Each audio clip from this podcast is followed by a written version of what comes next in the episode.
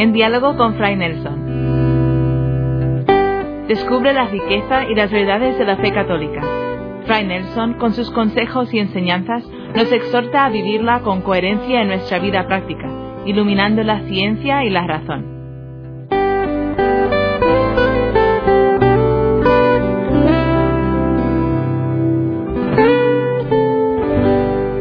El Papa Juan XXIII, recordado como el Papa Bueno, beatificado años después por Juan Pablo II, empezó una costumbre que se ha seguido bastante en documentos de sumos pontífices.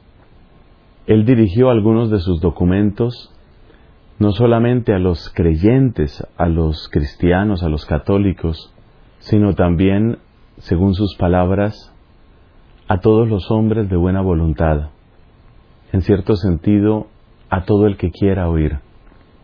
De algún modo es lo que yo también quisiera.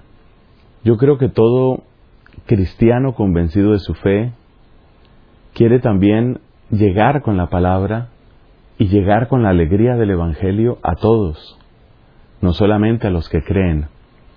A veces surgen tensiones malos entendidos, dificultades, distancias, y todo ello pertenece a ese, a ese gran capítulo de discusión que es la relación entre la Iglesia y el mundo. Precisamente Juan 23 convocó el Concilio Vaticano II y uno de los propósitos del concilio, según las palabras de este gran Papa, era que pudiera presentarse la buena nueva del Evangelio de una forma también nueva y adaptada, apropiada para la gente de nuestro tiempo. Esto quiere decir que Juan 23 tenía conciencia de esa distancia, esa dificultad de lenguaje. El Vaticano II produjo toda una serie de documentos de los cuales los más importantes son cuatro, llamados constituciones. Esa es una palabra bien seria. En un país, la constitución es la ley fundamental. Algunos querían, en el tiempo del Vaticano II, que se hiciera una especie de ley fundamental de la Iglesia, como la constitución de la Iglesia. La opción que tomaron los padres conciliares fue distinta. En vez de publicar una constitución, publicaron cuatro. Una de ellas se llama Lumen Gentium. Lumen Gentium es sobre la iglesia misma. Otra es Gaudium et Spes, que es sobre la relación entre la iglesia y el mundo.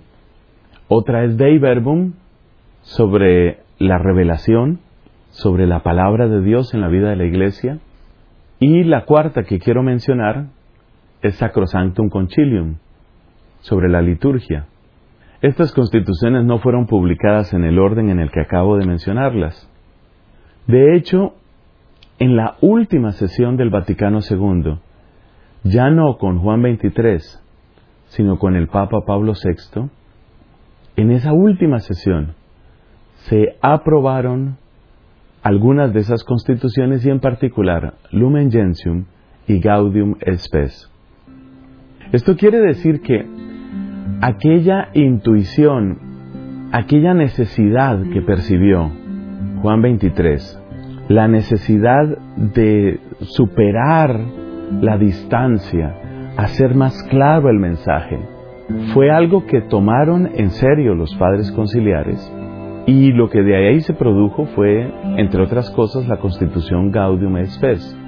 Hay que reconocer que Detrás de ese problema del lenguaje hay una historia muy complicada, una historia muy difícil, porque mira todos los problemas que concurren en eso que describimos como distancia entre la iglesia y el mundo.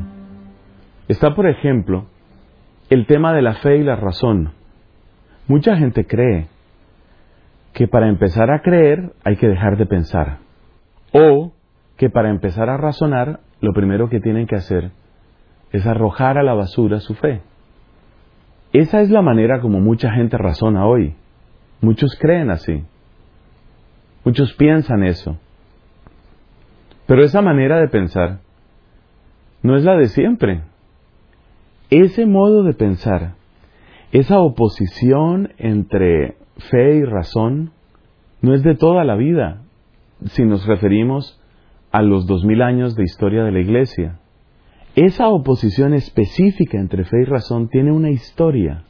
Empezó en ciertas circunstancias, en ciertos países y con ciertos autores. Obviamente, si las cosas se plantean como una oposición entre la fe y la razón, pues parece que no hay manera de entender a los creyentes si uno quiere ser, por ejemplo, científico.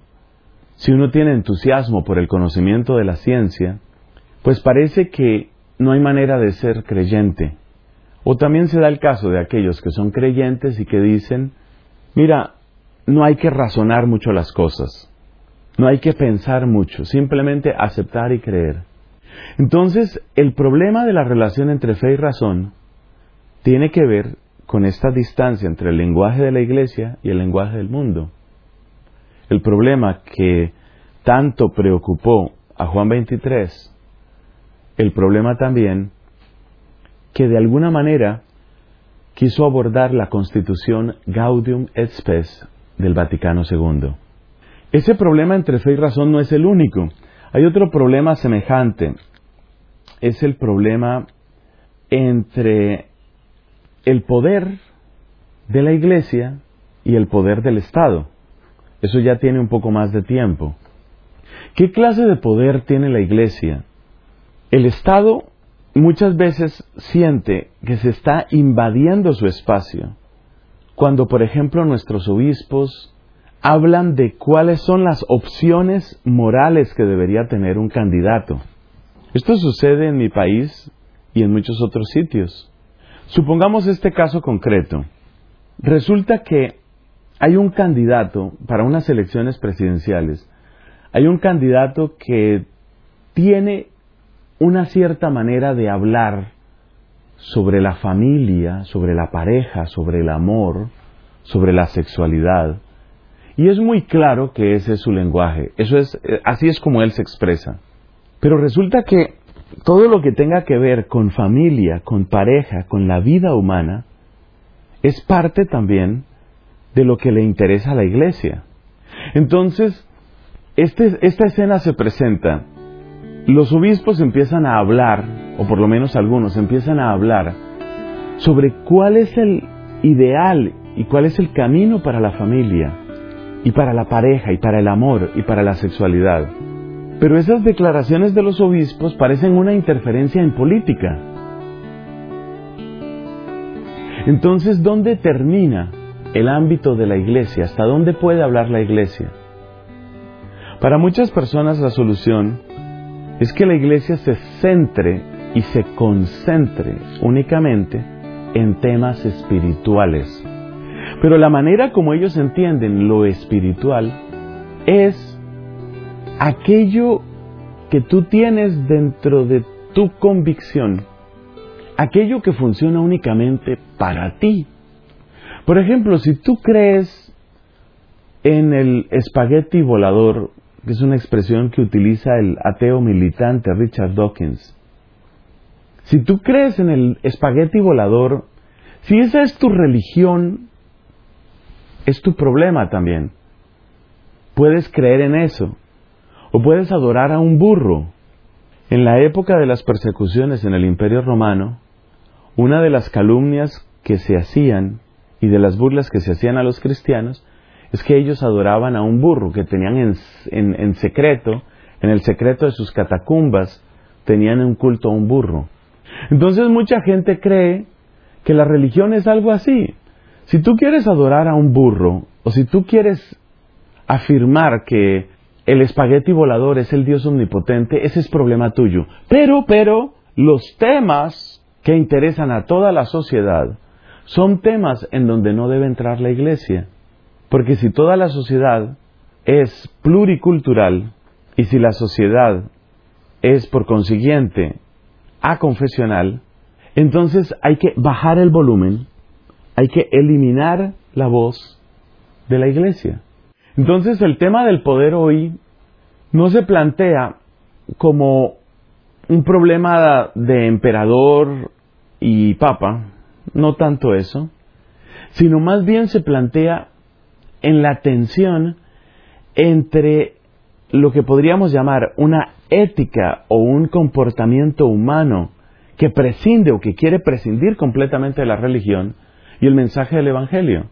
Es evidente que si tomamos la postura de que para lo público y para lo social no puede entrar la religión, entonces la iglesia tiene que abstenerse, tendría, tendría que abstenerse de participar en todos los debates que tienen que ver con los temas que se tratan en la ley pública y en lo que afecta a toda la sociedad.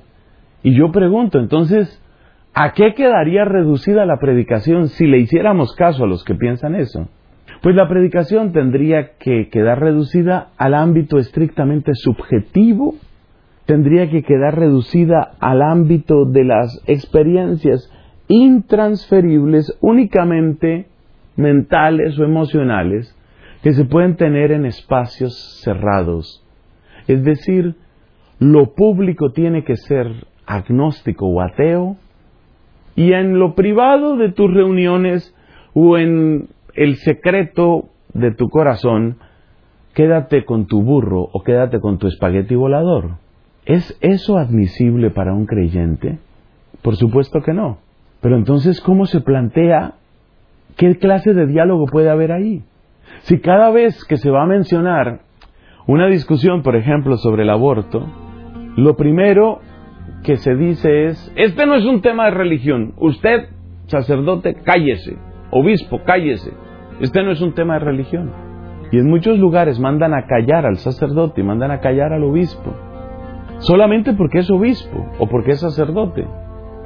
Porque, por ejemplo, en ese tema del aborto, hay muchos datos que son datos de ciencia, no son datos de religión.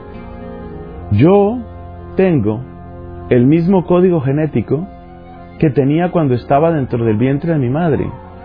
Biológica y científicamente hablando, soy el mismo organismo, el mismo. Eso no me lo dan la religión o la espiritualidad. Pero si yo como sacerdote quiero intervenir en una discusión, hay un prejuicio sumamente fuerte. Por el solo hecho de ser sacerdote, tú no puedes intervenir aquí. No interesa tu opinión. Entonces fíjate cómo se complica este diálogo. Porque ya hemos visto que aparece un obstáculo que se llama el malentendido entre fe y razón. Hemos visto que aparece otro obstáculo que se llama lo privado y lo público. Y hay muchos otros obstáculos. Yo quiero mencionar otros dos. Lo primero es el tema de la libertad. La libertad. Es una palabra muy grande. Es una palabra muy importante. Pero resulta que la mayor parte de las personas definen, por lo menos en su corazón, definen la palabra libertad como hacer lo que a uno le venga en gana. Y resulta que cuando se toma esa definición de libertad, pues necesariamente se va a presentar un conflicto con lo que nosotros afirmamos en nuestra fe cristiana.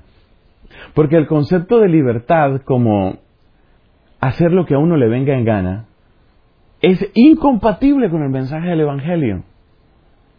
Entonces, yo me estoy acordando de una página web de un ateo y en tono de burla decía este ateo, solamente el que se cree oveja necesita un pastor.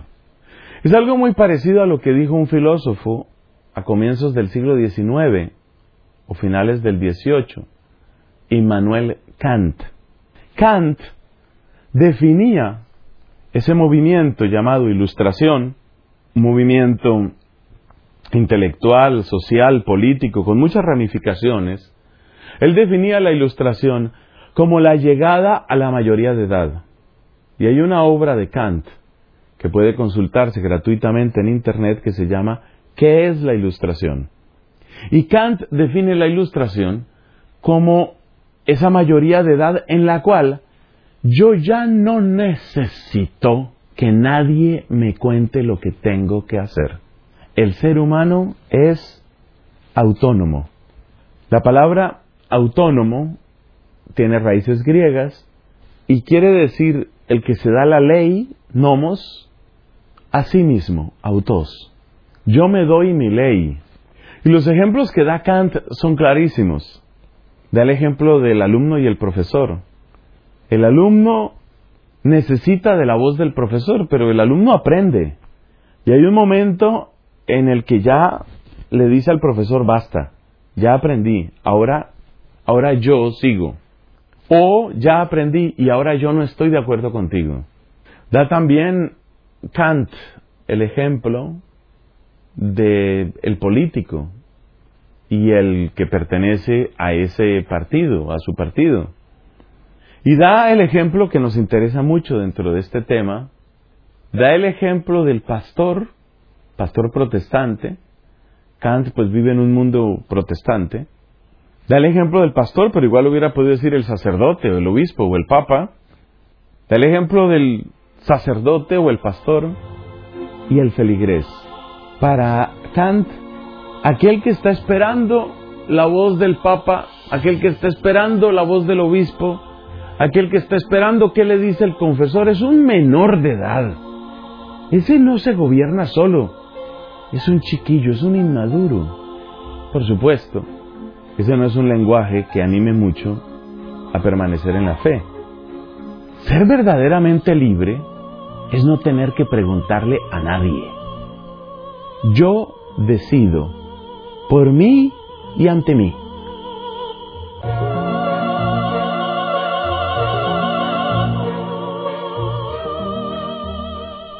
Bueno, Kant habla de esa manera porque él creía que la razón era lo suficientemente consistente y lo suficientemente clara y lo suficientemente universal como para crear un comportamiento coherente dentro de la sociedad. Es decir, Kant, si tú hubieras hablado con él, nunca hubiera dicho, viva el subjetivismo, viva el capricho. No, lo que él propone es que cada uno atienda a la razón. O sea que él tenía una gran fe en la razón. Él creía que la razón iba a dar esa suficiente unificación que, por ejemplo, no la pudo dar nunca la fe en el mundo que él conoció. La fe más bien produce dificultades, tensiones, guerras de religión, para dejar atrás esas discusiones, que son discusiones entre poderes de iglesia, poderes eclesiásticos, hay que ceñirse a la razón. Y la razón sí va a permanecer estable. Eso era lo que Kant creía. Pero luego resulta que el mundo de la razón y el mundo de las razones es un mundo muy complejo. Y esa ilustración y ese sol que debía amanecer para todos, esa claridad que todos debían tener, pues resulta que no funciona así. Porque entonces hay muchas maneras de razonar, hay muchas conclusiones que se pueden sacar. Y entonces lo que iba a ser el imperio de la razón, con el paso de los años se convirtió simplemente en el imperio externo de la ley. Lo único que interesa es la ley. Sobre esto ya tendremos ocasión de hablar, espero yo, en otros de estos programas. Bueno, ¿qué tenemos así? Tenemos básicamente una introducción. Quisiéramos llegar a todos. Quisiéramos contar a todos el amor de Cristo, la verdad de Cristo, la alegría de Cristo, la Pascua de Cristo. Pero lo mismo que Juan 23 y lo mismo que los padres del concilio y lo mismo que tantos otros, encontramos que hay una gran dificultad en el lenguaje. Y vemos que esa dificultad está relacionada con problemas muy gordos, como el tema de la fe y la razón, como el tema de la libertad, como el tema de lo privado y lo público. Y entonces, ¿qué solución hay para eso? Para algunos, incluso dentro de los creyentes, la solución es simplemente entrar dentro de esa sociedad pluralista de la que hemos hablado, entrar en la multiculturalidad y atenernos simplemente a lo que diga la ley. Pero hay una trampa gravísima en ese lenguaje. La ley la hacen nuestros políticos. Nuestros políticos provienen del poder de la publicidad. La publicidad se alimenta del poder de la economía. ¿En manos de quién estamos? Si el único lenguaje común para la sociedad es la ley, y si la ley finalmente depende del poder de la economía que haga posible la publicidad y que mueva las cuerdas para los distintos partidos políticos, ¿en manos de quién estamos? ¿En manos de quién está el futuro? Pero bueno, esta conversación apenas empieza lo que interesa para ahora, si somos creyentes, es que descubramos que tenemos que abrir los ojos a toda esta problemática y prepararnos para un futuro. Y si no es creyente alguno, pues bueno también que adquiera un poco de capacidad de autocrítica, no sea que termine sirviendo a las fuerzas del caos y de la disolución del tejido social mismo. Con la bondad de Dios seguiremos comentando y seguiremos explorando estas áreas de conflicto con gran serenidad, pero espero yo, con gran honestidad también. Que Dios los bendiga.